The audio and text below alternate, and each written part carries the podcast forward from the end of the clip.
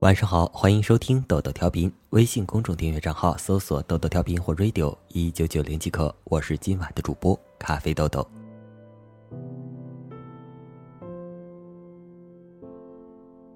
不知从什么时候开始，自律被包装成了一个洋气、时尚、高大上的词汇。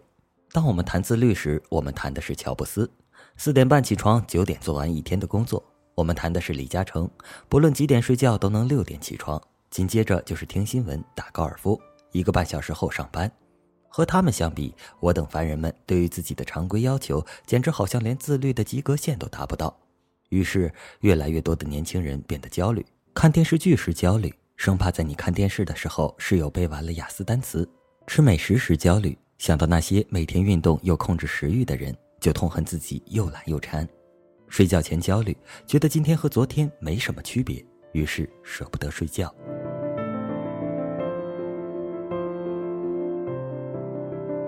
我可以说是非常抵触这种全民都在谈自律的风气了。舆论鼓吹的那种近乎苛刻的自律，已经引起了很大范围的焦虑，让人愈来愈失掉享受生活的能力。凡事过犹不及，自律更是如此。曾经有一个作者深夜来找我倾诉，说他觉得自己很失败，看不到前途。我都二十四岁了，还是不成功，什么都没有，没有车，没有房，事业上也没有进展。每次想到这些，我都睡不好。听完这句话，我的第一感觉是他太着急了。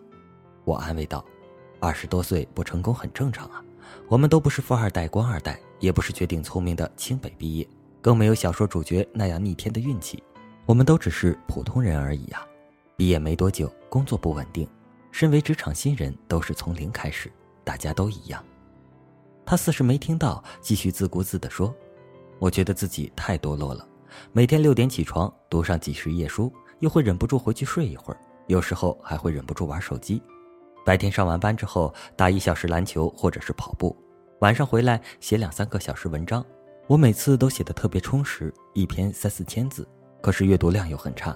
结果一天就这么过去了，我好像没有希望超过你了。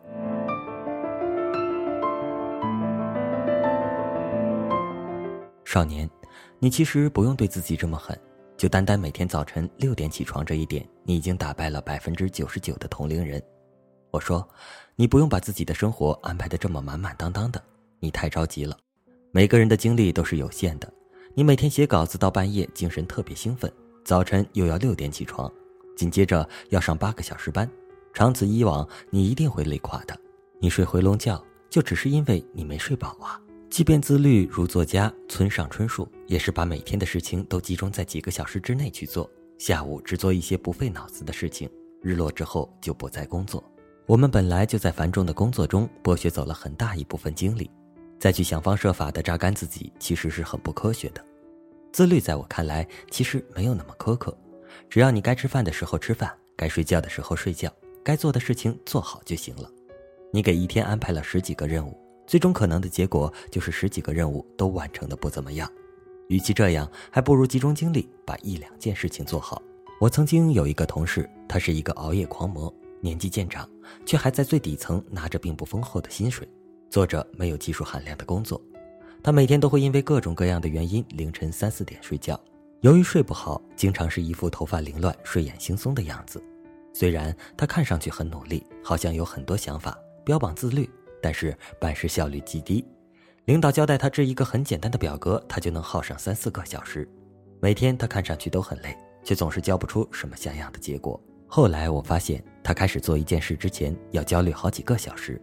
他常常会同时开很多项任务，每日清单上的事项一定是满满当当的。他可能真的有大干一场的雄心壮志，但是也是真的做不到，于是更加焦虑，形成恶性循环。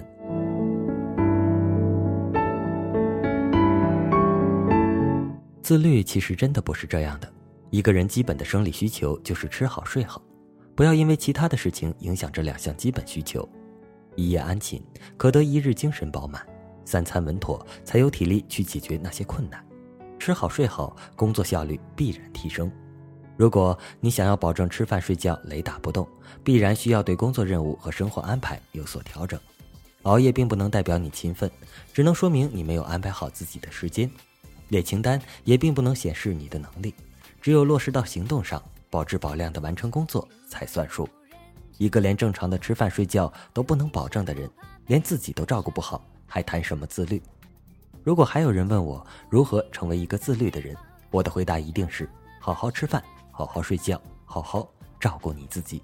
自律其实就是这么简单，一点都不洋气、时尚、高大上，不是只有人中龙凤才能做到，也不是一定要每个小时都满满当当，活成机器也还挺没意思的。没必要为了自律而焦虑，吃好睡好，人生。最重要的就是开心。大富大贵不强求，开心就好。有钱人一样会感冒，有钱人也会感冒。没事就想帮别人解决烦恼，图个开心不谈有回报。大风大浪不抱怨，开心就好。有纷纷扰扰多热闹，纷纷扰有多热闹。上天最爱开玩笑，把人绊倒。只要大家开心就好。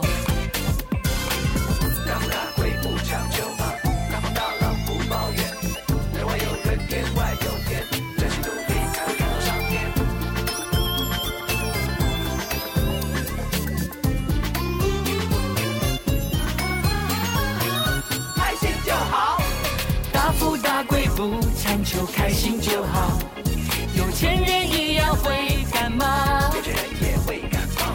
没事就想帮别人解决烦恼，图个开心不谈有回报。大风大浪不抱怨，开心就好。有纷纷扰扰多热闹，有多热闹，上天最爱开玩笑，把人绊倒。只要大家开心就好。la la